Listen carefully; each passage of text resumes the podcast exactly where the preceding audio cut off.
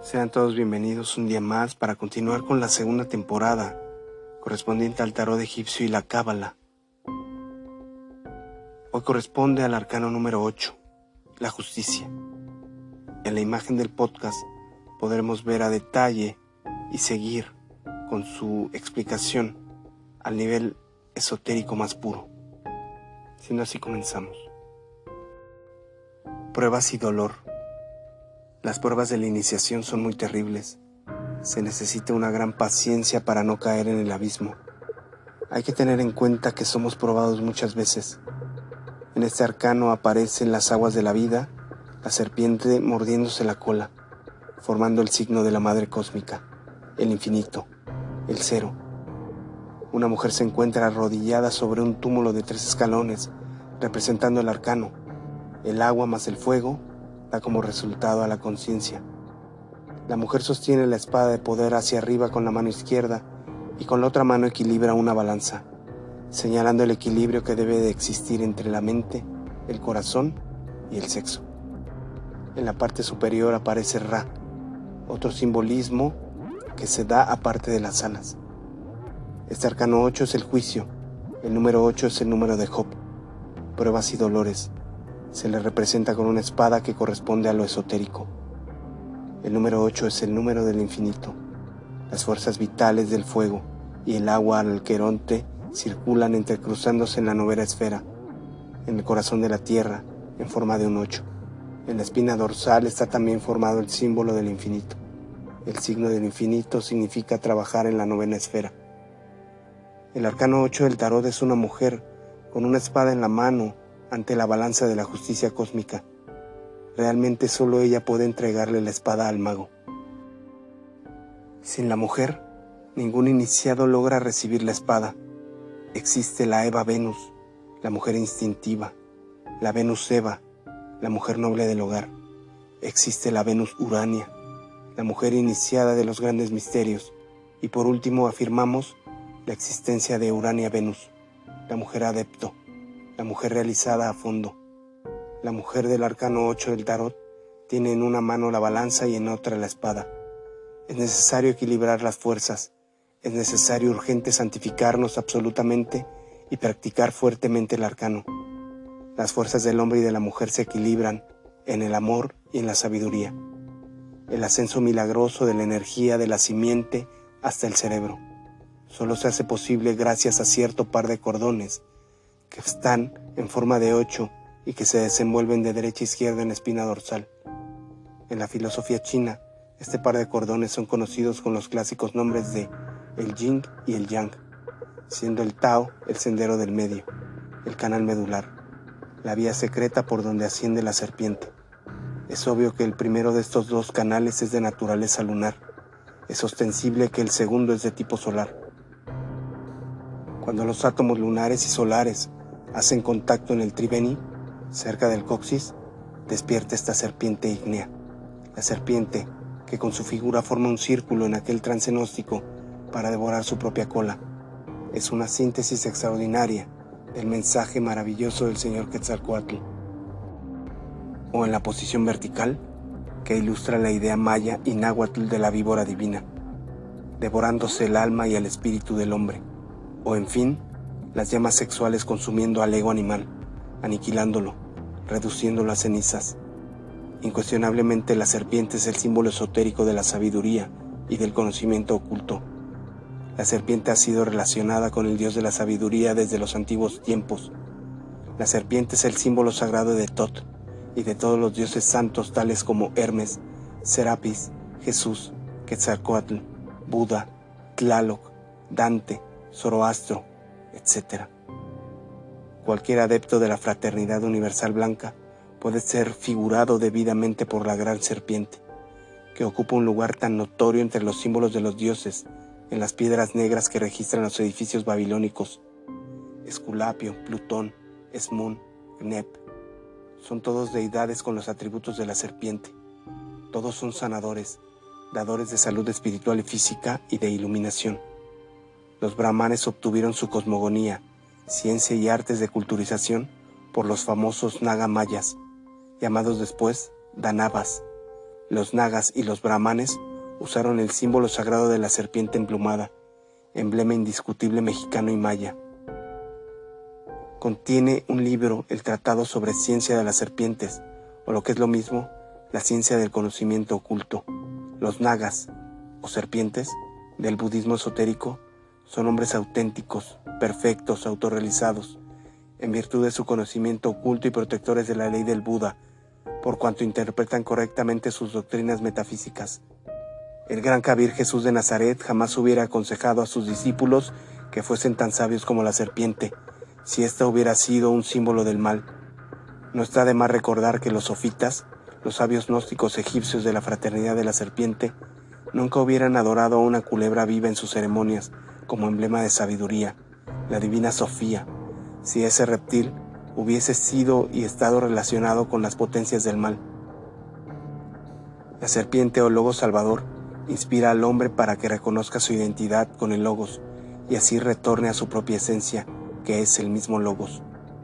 La serpiente sagrada o logo salvador duerme acurrucada en el fondo del arca, en acecho místico, aguardando el instante de ser despertada. Kundalini, la serpiente enroscada dentro del centro magnético del coxis, en la base de la espina dorsal, es luminosa como un relámpago. Quienes estudian filosofía esotérica a lo náhuatl o a lo indostán enfatizan la idea trascendental de un centro magnético maravilloso, ubicado en la columna vertebral a una distancia media entre el orificio anal y los órganos sexuales. En el centro del chakra muladhara hay un cuadro amarillo, invisible para los ojos de la carne, pero perceptible para la clarividencia o sexto sentido. Tal cuadrado representa, según los hindúes, el elemento tierra. Se nos ha dicho que, dentro del citado cuadrado, existe un yoni o útero, y que en el centro del mismo se encuentra un ligam, en el cual se halla enroscada esta serpiente, misteriosa energía psíquica llamada kundalini. La estructura esotérica de tal centro magnético, así como su posición insólita entre estos órganos sexuales, dan basamentos sólidos y refutables a todas las escuelas tántricas de la India y del Tíbet. Es incuestionable que solo mediante el Saha Maituna, o magia sexual, puede ser despertada esta serpiente. La corona formada de un áspid, el Temurtis, pertenece a Isis, nuestra divina madre Kundalini particular e individual, pues cada uno de nosotros tiene la suya, propia. La serpiente, como deidad femenina en nosotros, es la esposa del Espíritu Santo nuestra Virgen Madre llorando al pie de la cruz, con el corazón atravesado por siete puñales. Indudablemente la serpiente de estos grandes misterios es el aspecto femenino de Logos, Dios Madre, la esposa de Shiva. Ella es Isis, Adonia, Tonantzin, Rea, María, o mejor dijéramos, Ram, Io, Cibeles, Opis, Der, Flora, Paula, Io, Aka, la gran madre en sánscrito, la diosa de los La, lares o espíritus de aquí abajo, la angustiada madre de Huitzilopochtli, la Ak, o la diosa blanca en turco, la Minerva calcídica de los misterios iniciáticos. En el arcano 8 encontramos la octava llave de Basilio. No hay duda de que fue un gran gnóstico. El Evangelio de Valentín es admirable. La octava llave se refiere a los procesos de la vida y de la muerte en la piedra filosofal que es cincelada con el martillo de la inteligencia y el cincel de la voluntad. La octava llave es una alegoría alquímica, clara y perfecta de los procesos de la muerte y la resurrección, que se suceden inevitablemente en la preparación, que es esotérica de esa piedra filosofal, que está entre las dos columnas del templo. Hay que pulir la piedra bruta para transformarla en cúbica.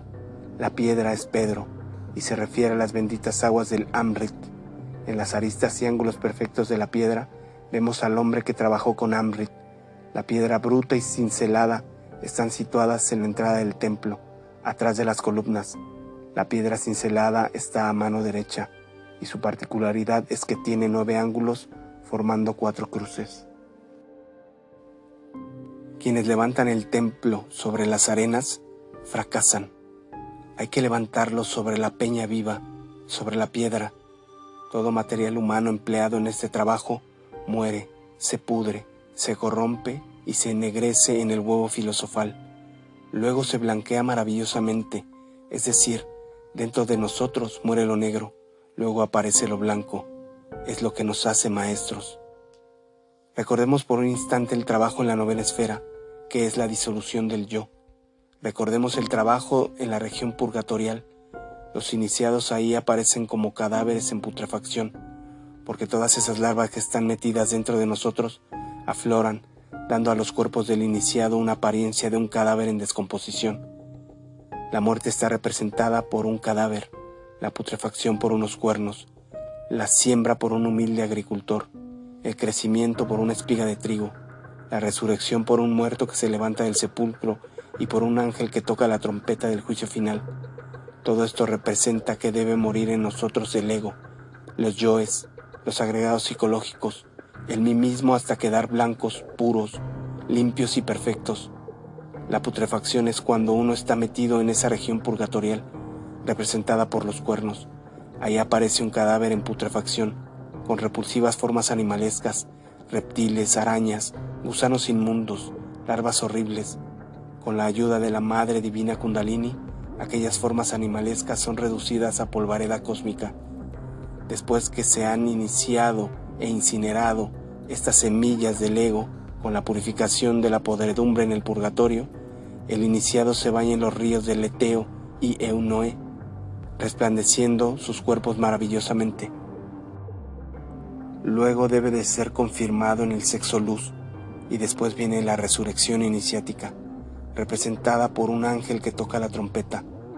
Jesús después de su resurrección instruyó a sus discípulos durante muchos años lo interesante es que toda esa podredumbre se efectúa en el huevo filosofal, el sexo. Uno viene a ser confirmado por la luz en la octava llave de Basilio.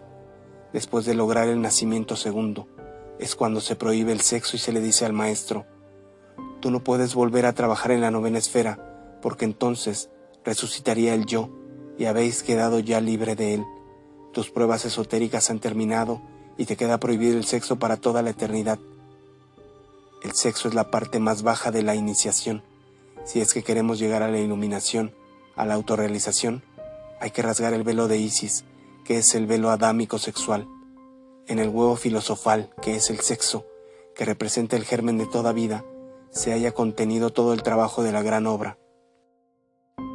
Los principios sexuales masculinos y femeninos se hallan contenidos en el huevo. Así como el huevo sale el pichón, Así como el huevo de oro de Brahma sale el universo, así también el huevo filosofal sale el maestro. Por eso se dice que son hijos de las piedras y se les rinde culto a las piedras. Los gnósticos sabemos que el cadáver, la muerte de la octava llave, representa a los dos testigos del Apocalipsis, que ahora están muertos. Mediante la putrefacción alquimista, representada por los cuernos, mediante los trabajos de la alquimia, es cuando resucitan estos dos, todo el poder se haya encerrado en la espiga del trigo. El ángel sagrado que llevamos dentro toca su trompeta y estos dos testigos se levantan del sepulcro. Los dos testigos son un par de cordones simpáticos, semietéricos, semifísicos, que se enroscan en la médula espinal, formando el caduceo de Mercurio, el ocho sagrado, el signo del infinito, y que son conocidos en el oriente como Ida y Pingalá. El número ocho es el número de Job, el hombre de la santa paciencia. Este número representa la vida y el sacrificio, que es el camino que lleva el iniciado hasta el nacimiento segundo. Las pruebas son muy duras. Necesitamos esa paciencia de Job. Sin ella es imposible que pueda hacerse un trabajo así. A Job le dio una enfermedad grave. A Lázaro se le pudrían sus carnes. Los tres amigos de Job, Elifaz, Bildad y Sofar, los tres traidores del Cristo interno, le decían que si era amigo de Dios, ¿por qué no protestaba? Él solo decía, el Señor dio, el Señor quitó. El número de Job es paciencia y mansedumbre. Ahí está el camino para pudrirnos. Lo atestigua la Biblia original, que incluye las obras de la Eneida, la Odisea y Macabeos. Esos ejemplares de dicha Biblia solo se encuentran en el Museo de Londres, en el Vaticano y en Washington. La Biblia moderna es un cadáver. La Biblia es un arcano. En Salmos, en el capítulo 19, trata sobre el tarot. En el arcano 8 se encierran las pruebas iniciáticas. Cada iniciación, cada grado tiene sus pruebas. Las pruebas iniciáticas son cada vez más exigentes de acuerdo al grado iniciático. El número 8, el grado de Job, este signo, este número significan solo pruebas y dolores. Las pruebas iniciáticas se realizan en los mundos superiores y en el mundo físico.